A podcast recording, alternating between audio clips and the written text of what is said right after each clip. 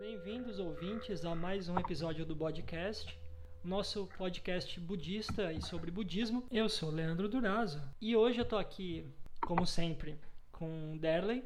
Olá pessoal, bom dia, boa tarde, boa noite. Para a gente falar um pouco, dando sequência aos dois primeiros episódios, sobre uma relação que felizmente tem ficado mais evidente entre o budismo e a prática do budismo, especificamente no Brasil, com os contextos sociais e políticos nos quais a gente se encontra.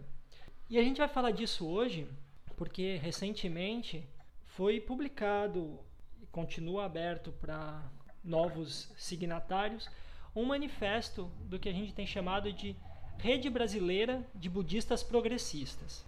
Só para pontuar um pouquinho que vocês me procuraram também, né? A partir do supomos, pelo menos que tenha sido a partir do segundo episódio do, do podcast que a gente falou sobre questões sociais, é, trazendo é, a necessidade de algum tipo de organização ou de declaração, pelo menos, né, de, de budistas. E aí o Leandro, o outro Leandro, né, Leandro Vieira Alves, procurou me procurou, procurou você, falou com o Joaquim também, e ele elaborou o documento, né? Sim, sim. Leandro, Leandro uhum. Alves, que é um monge zen budista de São Paulo, uh, com quem a gente já tem contato há algum tempo, virtual, e que tem entrado na nossa rede, nas nossas redes sociais, como um dos amigos no Dharma, digamos assim, que tem se interessado em discutir essas questões que a gente vem levantando no, no podcast e que acabou por desaguar nesse documento, que foi escrito por ele nesse momento já conta com quase 100 assinaturas entre praticantes leigos, uh, praticantes monásticos, reverendos, uh, simpatizantes, não necessariamente apenas budistas. Mais lá para frente a gente até pode falar algumas figuras mais conhecidas que assinaram esse manifesto, mas talvez fosse uma boa a gente começar lendo os dois primeiros parágrafos desse texto que dão uma introdução mais ou menos histórica e que situam o próprio surgimento do budismo nesses contextos de sociedades em conflito, como foi a Índia ou a região que hoje é a Índia há 2.600 anos e também hoje aqui no Brasil e em outras partes do mundo. Então eu vou ler e a gente vai dar sequência numa discussão. Vejam vocês, ouvintes, finalmente é, é, canônica e doutrinária do, do budismo, porque nós vamos comentar sutras e textos presentes no cânone. Então, o documento começa assim: o Manifesto da Rede Brasileira de Budistas Progressistas. O documento diz: O budismo nasce na história a partir de uma comunidade organizada em torno do Buda e seus ensinamentos. Seres humanos dedicados à busca da verdade que promove a liberação dos limites e ilusões geradores do sofrimento. Segundo o Buda, este sofrimento não se limita ao indivíduo. Os efeitos dos venenos da mente que o geram e que devem ser sobrepujados pela prática se estendem sobre a vida comunitária em suas diferentes esferas, produzindo a violência, a injustiça, o crime e a morte. Por outro lado, uma sociedade organizada sobre a compaixão e a igualdade eixos da ética budista, estaria empenhada na criação de um ambiente social que proporcionaria a cada um de seus membros as condições para o pleno florescimento de suas potencialidades. A comunidade budista primitiva serve como modelo de materialização destes valores. Inserida na estrutura de castas da antiga Índia, o Buda e seus seguidores erguem a comunidade de praticantes, a Sangha, sobre os alicerces da igualdade, justiça, compaixão e não violência, abandonando as distinções opressoras baseadas neste sistema de organização social que até hoje condena milhões de seres humanos à agonia na sociedade indiana. Além disso, de acordo com os textos sagrados, os sutras, que chegaram até o presente, há uma concepção budista com relação à organização político-administrativa da sociedade, o Estado, que nos oferece elementos importantes para a reflexão. A construção de uma sociedade pacífica e justa está condicionada à existência de uma estrutura político-organizativa pautada em valores éticos que coloque limites ao egoísmo e promova o reconhecimento da preciosidade da existência humana por meio de ações concretas. essa organização se materializaria em um governo que assumiria o protagonismo na distribuição equânime dos bens materiais, ou seja, que promoveria a justiça socioeconômica.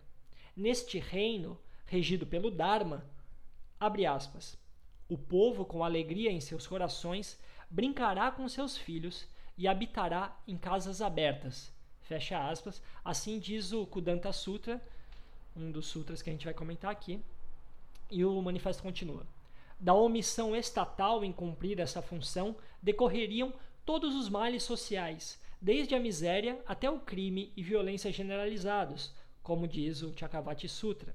Portanto, a concepção social budista do Estado está em completa discordância com o conceito de Estado mínimo, hegemônico nos dias atuais e que delega ao mercado, livre das, entre aspas, amarras estatais, o papel de promotor da prosperidade e do desenvolvimento.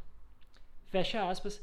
Esses são os dois primeiros parágrafos do manifesto da rede budista de a rede brasileira de budistas progressistas e que a gente vai comentar um pouco mais detalhadamente agora. É, então, Leandro, é, primeira coisa é, que a gente tem que observar, né, é que o budismo não é uma religião individualista, embora exista essa perspectiva no Ocidente a partir do modo como o budismo é, chegou a, a, a, nós, né, historicamente, primeiro a partir de textos e a partir de orientalistas cristãos tentando entender o budismo, tendo uma perspectiva muito mais missionária do que outra coisa. E daí é, surgiu surgiu, surgiu essa ideia de um budismo individualista. E aí a gente vê, pr primeiro, se a gente for pensar nas três joias, né, uma das joias é a Sangha, a comunidade. Sim. Né? Então, desde o começo do budismo, a gente tem a ideia de que é, uma das joias que a gente, nas quais a gente toma refúgio é a comunidade. Né? A comunidade monástica, num primeiro sentido, e no sentido mais amplo, a comunidade dos praticantes, como uma comunidade de ajuda mútua. Você tem essa, essa comunidade ampla de leigos e leigas que se ajudam mutuamente. Sempre foi esse o, o ambiente básico onde o budismo se desenvolveu, né? E é, com relação aos que ele colocou no documento, são dois sutas do Diga Nikaya. Um desses sutas foi comentado no episódio anterior, né, que é sobre o sacrifício sem sangue, que é uma é o Buda está contando uma história sobre um rei do passado e esse rei resolveu fazer um sacrifício para poder purificar seu reino para que ele conseguisse que o reino ficasse mais rico, que o reino ficasse melhor. E daí o sacerdote vai dizer a ele, né, citando aí o parágrafo 11, é, o reino de Vossa Majestade está assediado por ladrões, vilarejos e cidades são pilhados, o campo está infestado por bandidos. Se Vossa Majestade impusesse um novo imposto nessa região, essa seria uma atitude incorreta. Suponha que Vossa Majestade pensasse: eu irei me livrar dessa praga de ladrões através de aprisionamentos e execuções, ou através de multas, intimidação e banimento. Assim, não seria dado um fim apropriado a essa praga. Aqueles que sobrevivessem mais tarde causariam dano ao reino. No entanto, com esse outro plano, Vossa Majestade poderá eliminar por completo essa praga. Para aqueles que no reino se dedicam ao cultivo e ao pastoreio, que Vossa Majestade lhes distribua grãos e ração. Para aqueles que se dedicam ao comércio, conceda capital. Para aqueles no serviço público, pague salários adequados então essas pessoas, estando concentradas nas suas ocupações, não irão causar dano ao reino. As receitas de Vossa Majestade irão se incrementar, o reino estará tranquilo e não assediado por ladrões, irão se entreter com seus filhos e manter as suas casas com as portas abertas. Então, antes do rei pensar no sacrifício que seria um sacrifício ritualístico, provavelmente um sacrifício envolvendo alguma morte de animal, e num aumento de impostos ou numa postura mais punitivista, né? Uhum. Você tem esse sacerdote recomendando é, outras coisas bem diferentes, né? E que aparentemente a gente poderia pensar assim, seria um pensamento não, não incomum, né? Algumas pessoas dizem, mas isso aí não vai resolver nada, que é investir em quem está produzindo, distribuindo grãos e ração para quem cultiva e para quem cria animais e distribuindo capital para quem se dedica ao comércio, como na forma de investimentos, provavelmente, né? e pagando salários adequados ao serviço público. Então, essas são formas que você encontra nesse suta para resolver problemas, é, resolver problemas não exatamente, mas assim para organizar uma sociedade mais justa. E a ideia é que com isso a, a sociedade tende a ser mais pacífica, porque as pessoas estão trabalhando, estão produzindo, estão satisfeitas e a segurança vai aumentar. E o interessante nesse suta é que só depois disso é que o, ele faz o sacrifício e não é um sacrifício de sangue, é um sacrifício com alimentos. Uhum. Né? Então vai ter um rito lá e tal depois. Então é interessante assim, antes da prática religiosa da, que se supõe que vai trazer uma eficácia, ele, o, o, sacerdote, em vez de entrar direto na prática religiosa, diz não, primeiro vamos fazer isso aqui, dar uma organizada no reino, aí depois a gente faz o sacrifício. Isso é uma coisa bem interessante da gente pensar, né? Primeiro, antes de qualquer dinâmica religiosa, tem que tá, organizar um pouco mais é, a, a vida em sociedade, né? a vida é. econômica da sociedade. E, inclusive, a riqueza produzida vai ser boa para o rei também. Sim. Né? Na medida que ele vai arrecadar impostos. Porque tem um discurso também hoje em dia né, de que é, o dinheiro que se o Estado gasta dinheiro com essas coisas, quando na verdade a gente deveria chamar de investimento, né? porque esse dinheiro ele, ele, ele cresce quando você distribui né, dessa forma. Tem estudos que mostram que, por exemplo, você pega o Bolsa Família, né, que ainda hoje é um, um, uma coisa polêmica no Brasil. Se eu não me engano, cada real que o Bolsa Família investe nas pessoas retorna na forma de é, dois reais ou mais. Eu sei que é mais de um real em termos de riqueza que gera na economia. Uhum. Então, é aquela velha retórica, né? É, essas coisas não são gastos, são investimentos. É interessante pensar essa questão que tu levanta aí, que está ancorada no, no Kana e no Sutra, que é de pensar a prática budista e a prática religiosa como vindo necessariamente atrelada a uma situação social, né? É, quer dizer, Sim. no fim das contas, o sacrifício, ele, antes de ser realizado como uma, um sacrifício de sangue, é um sacrifício animal, como era muito comum em algumas religiões da época do Buda, algo que ele, por conta mesmo da, da prática do, do Dharma e da iluminação, ele negava a eficácia disso. Mas antes dessa, dessa prática religiosa, vem a reflexão dos próprios sacerdotes, os próprios praticantes, né, os, os condutores do, do ritual, de que no fim das contas há antes de qualquer vínculo e de qualquer reconhecimento religioso há uma condição humana inescapável, quer dizer, todas as religiões que a gente conhece até o momento, ou quase todas, elas são religiões de seres humanos. E sendo religiões de seres humanos, são religiões de seres em sociedade. Né? E isso traz uma, uma questão bastante importante de pensar o budismo como sendo um caminho praticado por seres humanos, né? Que o, o Buda Shakyamuni foi um ser humano, ele se iluminou como um ser humano e não como outro ser, e a gente já falou disso aqui no primeiro episódio. E aí pensar que, de fato, se a gente considera o budismo como sendo um caminho de seres humanos para a iluminação, é, pronunciado e praticado ao longo de mais de dois mil anos por seres humanos, a gente nunca tem a possibilidade de ignorar as condições humanas de vida. E as condições humanas de vida são, com certeza, sociais, são com certeza materiais, no sentido de formas de vida em que se possa produzir, ter uma satisfação material com alimentos, com abrigo, com conforto, com um mínimo de condições para uma existência digna. E, e, não admira que o budismo tenha as três joias, como a gente chama, né? o Dharma, a Sangha e, e, e o Buda, como sendo, a gente já falou isso em algum momento, como sendo um refúgio. A gente toma refúgio nessas três joias, nesses três elementos né, absolutos para o nosso entendimento. E tomar refúgio é efetivamente ter uma base material e espiritual e filosófica, mas uma base que te sustente, quer dizer, um tipo de relação social que te sustente na prática religiosa. Exatamente. É, e dando continuidade aí, é, ele citou o Diganikaya 26, que é o Chakavati Sihanada Sutta, né, o rugido do leão ao girar a roda.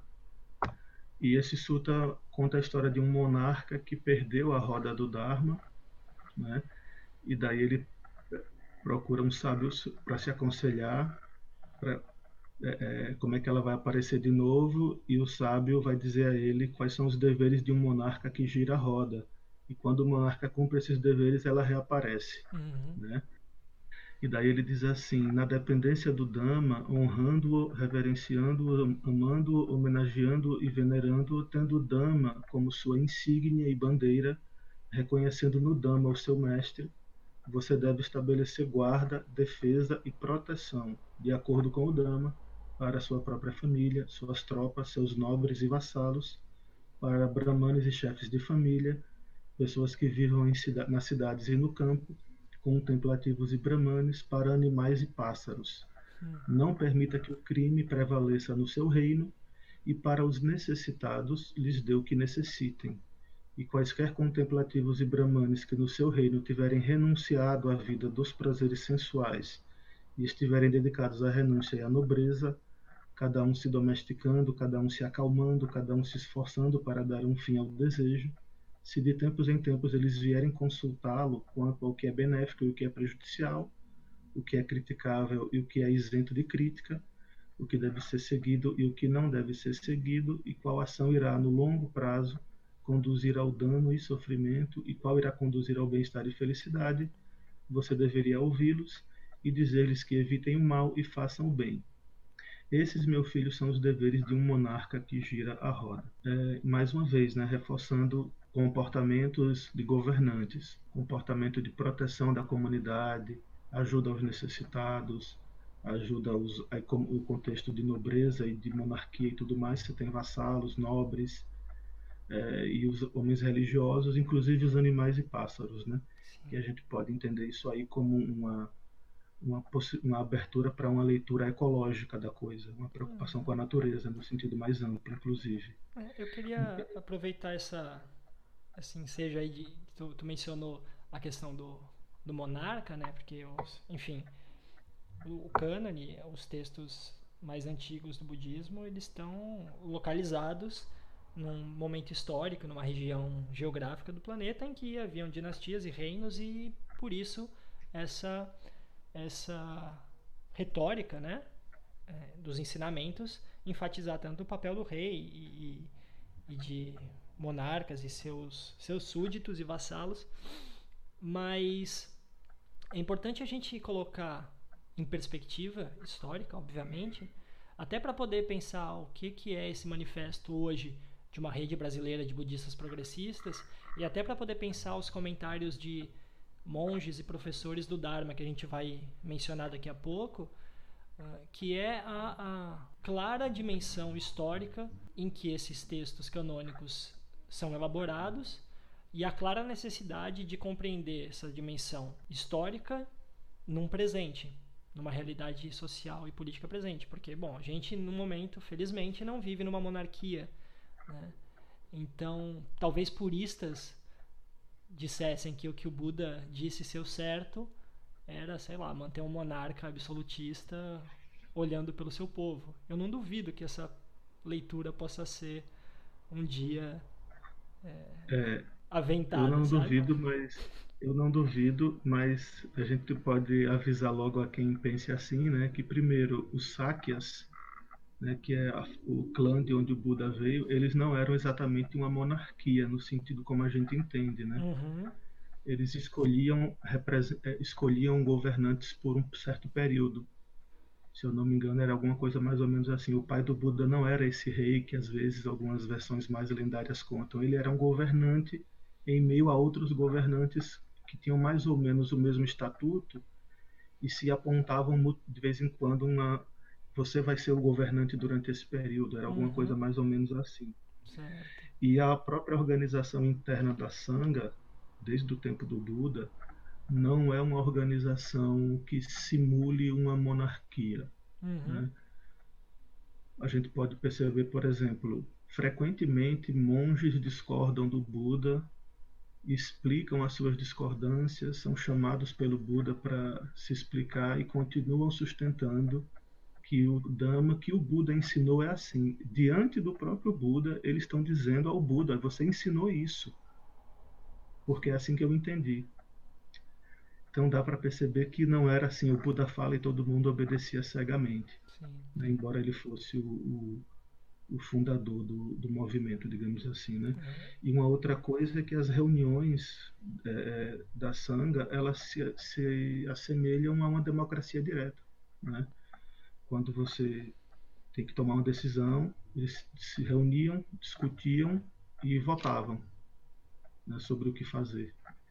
E um outro ponto interessante é que o Buda não deixou um sucessor, não deixou uma linha sucessória, para você ver que não tem uma, a ideia de que tem que ter uma pessoa que seria a pessoa mais importante, como se fosse um, um papa, alguma coisa assim. Ele vai dizer que o, o Dharma é o sucessor né, que as pessoas se orientem pelo Dharma, sigam o Dharma. Então já dá para quebrar com essa ideia aí, né, de, de uma do, do Buda monarquista, digamos assim. Sim. Né? Aí tem uma outra coisa nesse mesmo sutta, ele vai dizer uma série de coisas que derivam de falta de generosidade para com os necessitados. Né? Ele vai, eu vou pegar só um parágrafo, são vários parágrafos onde ele vai dizendo várias coisas, um desses parágrafos diz o seguinte: por, por não, porque assim no, no, no Sutra, né, o monarca faz as coisas corretas, o, o Dharma reaparece, depois se perde, um outro monarca tenta encontrar e tudo mais e vai nesse jogo mostrando assim, né? E daí lá para frente a, o, a pessoa diz assim: por não haver generosidade para com os necessitados, a pobreza se disseminou do incremento da pobreza, o tomar o que não é dado se disseminou. Do incremento do roubo, o uso de armas se disseminou. Do incremento do uso de armas, o ato de tirar a vida se disseminou. E do incremento do ato de tirar a vida, o tempo de vida das pessoas diminuiu, a sua beleza diminuiu, e como resultado da diminuição do tempo de vida e da beleza, os filhos daqueles cujo tempo de vida havia sido 80 mil anos, passaram a viver apenas 40 mil. E um homem da geração que viveu por 40 mil tomou algo que não lhe foi dado. Ele foi trazido perante o rei que lhe perguntou: É verdade que você tomou algo que não lhe foi dado, que é chamado de roubo? Não, majestade. Ele respondeu, dizendo assim uma mentira deliberada.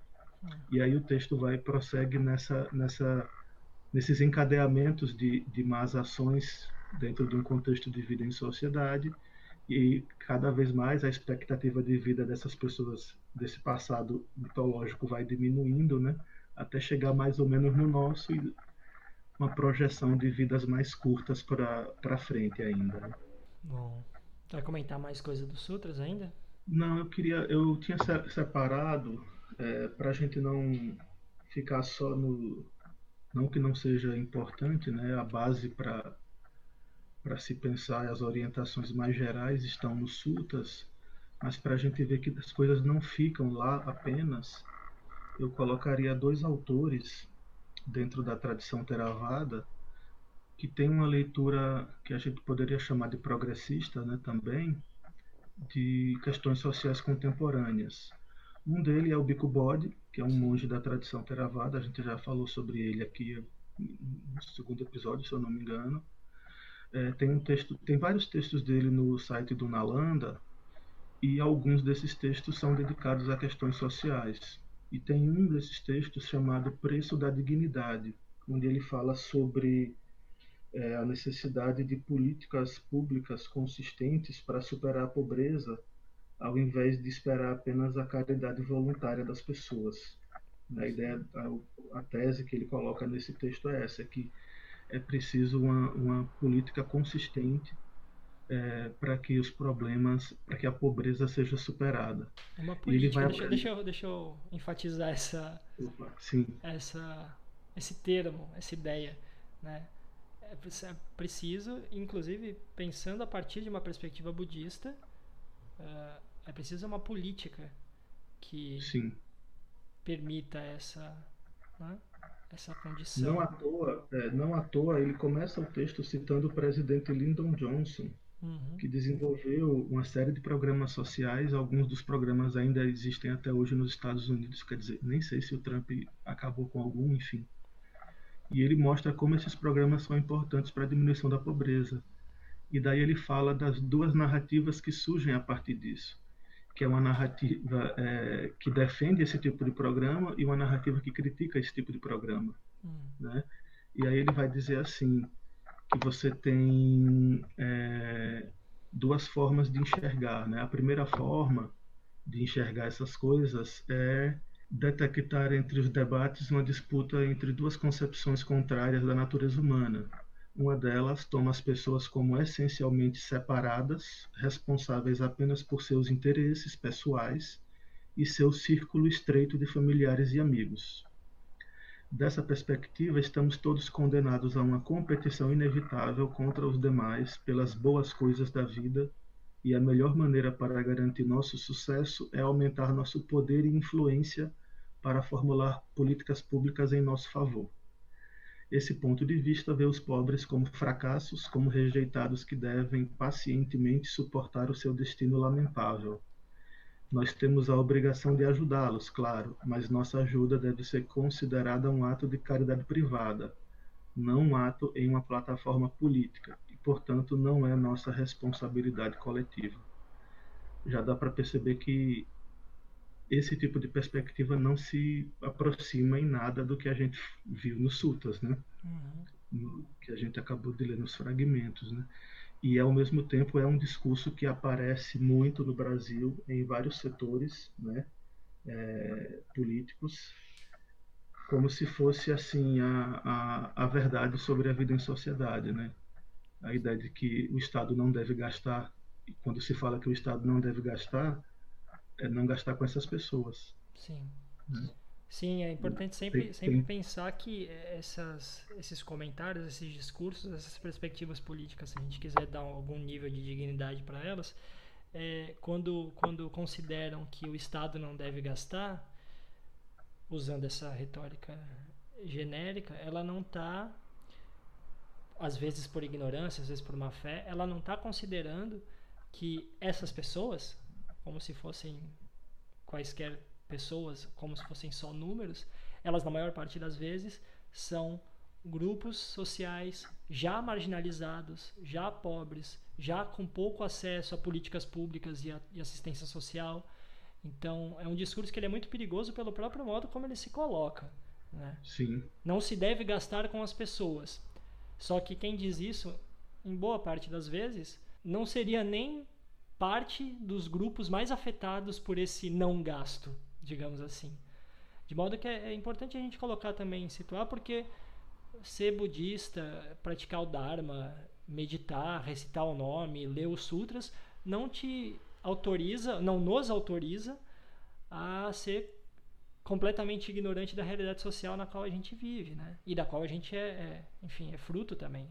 Então, é, a segunda forma de ver, a segunda narrativa que o Bico Bode apresenta nesse texto coloca as pessoas como responsáveis umas pelas outras e, na verdade, da perspectiva superior, vemos os outros como nós mesmos, interdependentes e a se sustentarem mutuamente, cada um no todo e o todo em cada um. Dessa perspectiva, vemos os outros não como obstáculos, não como meros meios para avançarmos, mas como fins em si mesmos e como merecendo uma oportunidade justa de se desenvolverem as suas capacidades ao máximo. Hum. Apesar das inerentes limitações da nossa habilidade pessoal para ajudar todas as pessoas que necessitam, somos obrigados a contribuir algo para o bem-estar da nação a que pertencemos e nas comunidades em que participamos. Essa obrigação não é meramente pessoal, estende-se à nossa voz coletiva, o Estado, como órgão da política nacional e devemos nos esforçar para verificar que ninguém careça dos serviços básicos para uma vida decente. Então, a perspectiva que ele coloca aqui é: estamos todos interligados e, por conta disso, devemos todos nos ajudar, porque isso vai contribuir para o bem-estar geral, que é também um princípio que a gente pode localizar nos textos que a gente citou canônicos aí, né? especialmente o Kutadanta Sutta, quando ele fala sobre a é, paga, pagar salários justos, investir na, na, nos produtores, nos, comer, nos comerciantes e tudo mais. Então, e o outro ponto importante é que isso não pode ser entregue à caridade pessoal. Ela tem que ser uma coisa coletiva, organizada, porque assim a coisa vai funcionar de modo a não gerar situações é, absurdas das pessoas se sentirem devedoras a, a outras pessoas, pessoalmente falando, né? E evita que indivíduos usem isso para adquirir mais poder, que é o que acontece, na verdade, quando as pessoas.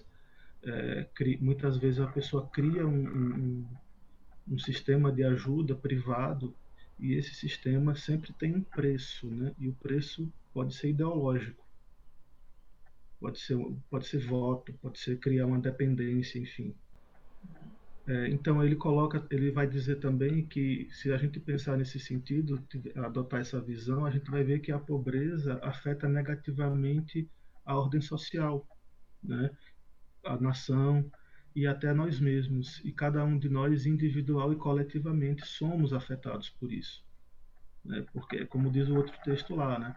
Aumenta a pobreza, aumenta o, o, furto, aumenta o furto, aumenta o uso de armas, aumenta o assassinato e por aí vai. Sim, com certeza. É, aí ele diz assim: se alguns são pobres em nosso meio, confrontados com uma luta diária para pagar pela comida, aluguel e contas médicas, isso em parte é porque eu também sou pobre, insuficientemente dotado de amor, compaixão e senso de justiça, que possam motivar-me a corrigir a sua pobreza mas podemos agir juntos e o fazemos através da adoção de programas e políticas que irão melhorar a sorte daqueles que não podem ajudar a si mesmos. Nós o fazemos a partir de uma profunda convicção de que cada pessoa humana possui dignidade intrínseca e lhe deve ser dada a oportunidade de perceber aquela dignidade. E nós o fazemos também a partir da fé que surge de que quando as pessoas são tratadas com respeito, elas vão retribuir agindo com responsabilidade a partir de sua dignidade interior. Eu queria só dar um, um exemplo bem brasileiro, é, que eu acho que se encaixa nessa discussão do Bico Bode aqui, que é a questão das empregadas domésticas, né? Essa instituição tipicamente brasileira, né? Como é que funcionava e ainda funciona em alguns lugares essa ideia? A pessoa vai numa cidade do interior, pega uma jovem, traz para a capital, e ela vai morar e trabalhar na sua casa e você permite que ela estude à noite, né? E paga para essa, essa pessoa um, um, às vezes nem um salário exatamente, mas dá um certo dinheiro, né? E aí você tem uma lei que obriga que a empregada doméstica tenha um salário, tenha uma carreira, tenha direitos trabalhistas. E muita gente ficou com raiva quando essa lei foi aprovada, porque perderam a oportunidade de ter uma pessoa anulando a própria vida para viver em função dessa família. Né? E quando você dá oportunidade às pessoas, esse tipo de situação perde o poder. É por isso que é importante que seja uma política pública, né? porque daí a pessoa escolhe é, não, não aceitar esse emprego ruim e estudar ou dedicar mais um tempo à sua formação para ter uma oportunidade melhor na frente que, por exemplo, o Bolsa Família fez muito isso, né? Pessoas é, deixaram de se submeter a situações humilhantes de, de salário porque tinha aquela garantia mínima do Bolsa Família e pôde continuar um pouco mais os estudos. Sim. Inclusive, assim, é, tem, tem, tem estudos mostrando numericamente isso, a eficácia disso para que as pessoas saem tenham saído da, da pobreza extrema. E é interessante porque nesse caso aí do, desses programas sociais como Bolsa Família e do Bolsa Família especificamente, entra uma dimensão que, se a gente for pensar enquanto budistas e pensar a partir dos preceitos do Dharma, é, é ainda mais abrangente, porque não envolve apenas a retirada, que já seria coisa suficiente, mas não envolve apenas a retirada de uma série de famílias de condições de pobreza extrema, mas tem vários estudos que foram feitos nos últimos anos mostrando que, por exemplo, uh, em cidades do interior, no sertão nordestino, enfim, em vários contextos em que o Bolsa Família era uma fonte de renda importante para a configuração social daquelas famílias, muitas mulheres deixaram de viver em condições de violência doméstica porque essas políticas públicas auxiliaram a, a, a, a mulher e seus filhos, essa família, a encontrar condições de dignidade, né? de, de manutenção uh, material, mesmo econômica. E aí, com isso, muitas mulheres e muitas crianças já não precisavam se submeter a violências domésticas por parte de, de homens, que eram os mantenedores da casa até então, por mais pobres que fossem essas, essas, essas famílias. E a gente vê como determinadas políticas públicas que têm uhum. relação uhum. com, com uma manutenção econômica e material também influenciam em outros aspectos da vida que são importantíssimos, né? Violência, é, enfim, todos os venenos da mente, se a gente quiser, envolvidos nisso. Ah, essas pequenas também é, é, situações de opressão e de violação de direitos, de dominação, de diminuição da outra pessoa, das outras pessoas, se a gente considerar mulheres, crianças e outros sujeitos uh, socialmente vulneráveis. Então tem, todo, tem toda uma rede de, de causas e consequências, né? se a gente for pensar Sim. nesse discurso sobre políticas públicas que a gente uh, apoia, a gente aqui pessoalmente apoia e a gente vê que o Dharma ele pode apoiar também esse tipo de perspectiva social a partir de leituras canônicas e de leituras uh, especializadas, como do, do Bico Bode e de outros, outros professores autorizados do Dharma. E eu acho que esses são elementos muito importantes da gente ir colocando aos poucos, até para a gente mesmo entender né, as dimensões que isso, que isso alcança.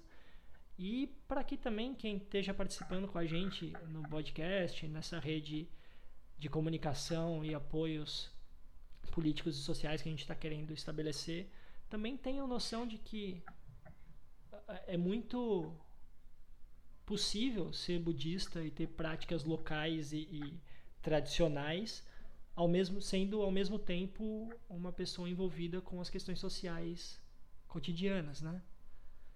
Exato. É, um outro professor do, de budismo é o Ajahn Buddhadasa, da tradição tailandesa, desenvolveu nos anos 60 o conceito de socialismo dâmico, né?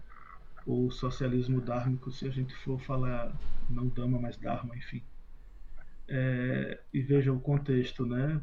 Final dos anos 60, polarização política forte, clima de guerra fria, né? Qualquer semelhança com o Brasil de 2018 não é mera coincidência, né? E daí você tem o Buddhadasa, um monge muito respeitado da, da Tailândia, dizendo, eu estou usando aqui um texto que saiu também pelo Nalanda, chamado Buddhadasa Bhikkhu e sua prática do socialismo dâmico. Foi traduzido pelo Santikaro, né, que é um professor que foi monge durante muitos anos e hoje é professor leigo do Theravada. É, então, o Buddhadasa vai dizer que o budismo possui basicamente uma natureza socialista. Ele vai dizer, e o que é socialismo aí? Né? Tem algumas, algumas coisinhas que, se a pessoa não lê, ela fica meio no clima brasileiro e aí vai, como aconteceu lá no, no Facebook do Nalanda, reclamar e descurtir a página. Né? Ele diz assim: ele foi a primeira personalidade com influência na Tailândia a fazer isso. Alguns líderes birmaneses já haviam usado o termo socialismo budista.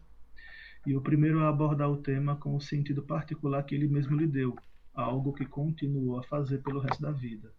Sua compreensão de socialismo não era marxista. A tradução tailandesa significa literalmente a favor da sociedade, ou estar do lado da sociedade. Nesse sentido, ser socialista significa adotar o lado da sociedade e pode ser contrastado com o individualismo. Embora a responsabilidade individual seja importante na ética budista, o indivíduo não pode ser encontrado no fim das contas, e o budismo nunca se propôs a ser individualista, mesmo que pareça assim na era moderna. Na verdade, o Dhamma enfatiza naturalmente o bem coletivo, não à custa do indivíduo. Ele não ia tão longe, Buddhadasa no caso, né? Mas o bem-estar social não pode ser sacrificado aos desejos pessoais. Eu queria só apontar uma coisa. É, quando ele disse que não era marxista nos anos 60, a gente pode fazer uma contextualização, né? Marxista naquela época, nesse discurso, é, digamos assim, mais do senso comum ou mais da, da, da vida social direta, assim, estava mais vinculado ao marxismo-leninismo, né? Ao modelo de marxismo que havia sido adotado pela União Soviética, e como havia uma série de é, é, disputas e problemas envolvendo países asiáticos, União Soviética Estados Unidos, a gente pode até, é, entendendo o marxismo não como marxismo-leninismo, utilizar o marxismo de alguma maneira para ajudar a entender algumas coisas. Só para apontar né, que hoje em dia você, é possível a pessoa adotar certos aspectos ou certas análises do Marx sem ser marxista uhum. e não é necessariamente é necessário que a pessoa seja marxista-leninista né, para ser marxista. Sociologicamente, inclusive, não é necessário nem que a pessoa seja marxista para que ela seja socialista. Né? Então, Sim. tem uma série de, de nuances aí que a gente tem perdido no debate público, principalmente na internet, me parece, mas que, enfim, não é preciso ser comunista para ser de esquerda, não é preciso, enfim, não é preciso muita coisa que a gente às vezes assume que é preciso. E, e talvez seja um debate bom para ser colocado mesmo. Pois é. Eu penso assim que é, é, é no contexto do budismo é basear em que nas orientações que são apresentadas pelo Buda nas escrituras, né? no caso do Theravada o Cânone Pali, no caso é, os Agamas, enfim, os Shastras, os, os textos dos fundadores importantes do Mahayana, e eu tenho uma grande convicção de que todos eles vão defender algum tipo de é, sistema social que ajude, que combata a pobreza, que ajude os pobres, que, enfim, esse tipo de coisa, né? Só talvez só no Ocidente seja possível um dharma que não seja assim, devido às coisas típicas do Ocidente, especialmente no discurso de hoje em dia. Né? É possível eu não consigo imaginar que existam é, escolas budistas que fujam dos princípios gerais que esses sutas que a gente citou aqui, que, foi, que estão no documento, é, apresentem. E como o documento foi escrito por uma pessoa que é de uma ordem Mahayana, eu suponho também que esses textos são aceitos no, dentro do Mahayana e os princípios desse texto, desses textos também são princípios do Mahayana, Sim, no geral, certeza, das tradições Mahayanas. Né? Então, assim, não budista aí dizer que é, ajudar o pobre a gastar dinheiro, jogar dinheiro fora. Hum. Né? Ou não ter uma perspectiva de interdependência social, de que nós estamos, nós dependemos uns dos outros, o que nós. E assim, o próprio, o próprio trabalho sobre si mesmo do budismo né, o cultivo de si mesmo, o cultivo da, da vigilância, o cultivo da meditação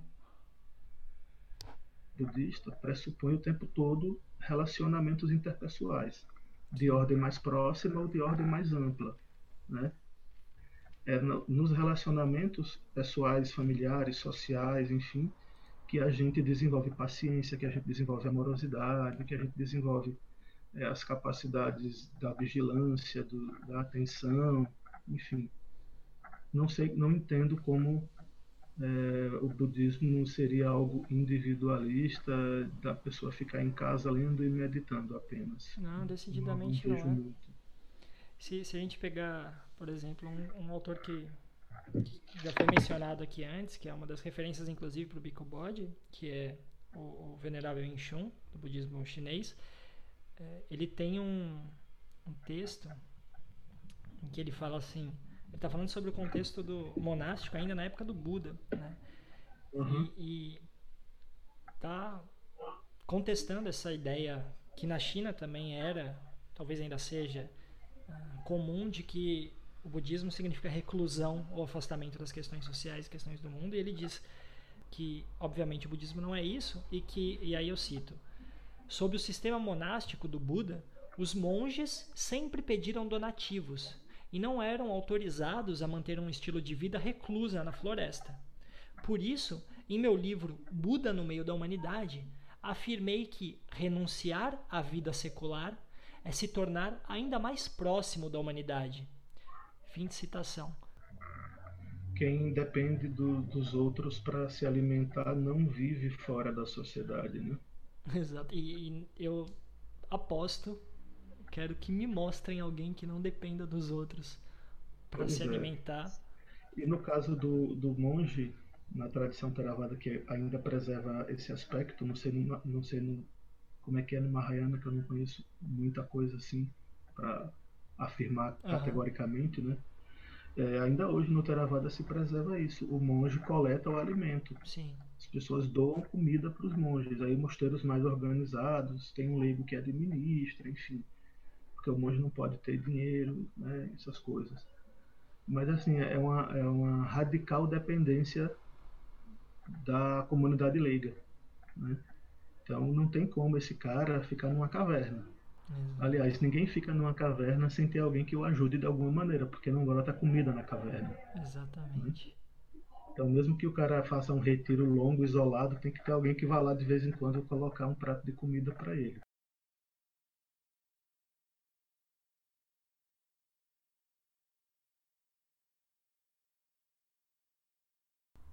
E Darley, me diz e diz para os ouvintes, por favor, como é que a gente encontra essas referências todas sobre as quais estamos conversando até agora?